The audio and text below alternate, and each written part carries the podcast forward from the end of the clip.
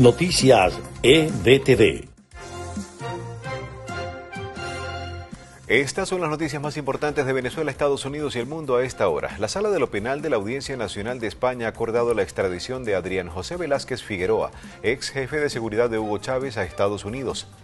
Alex Saab habría proporcionado inteligencia sobre el régimen de Maduro en reuniones secretas con las fuerzas del orden de Estados Unidos antes de ser acusado en 2019 de lavado de dinero.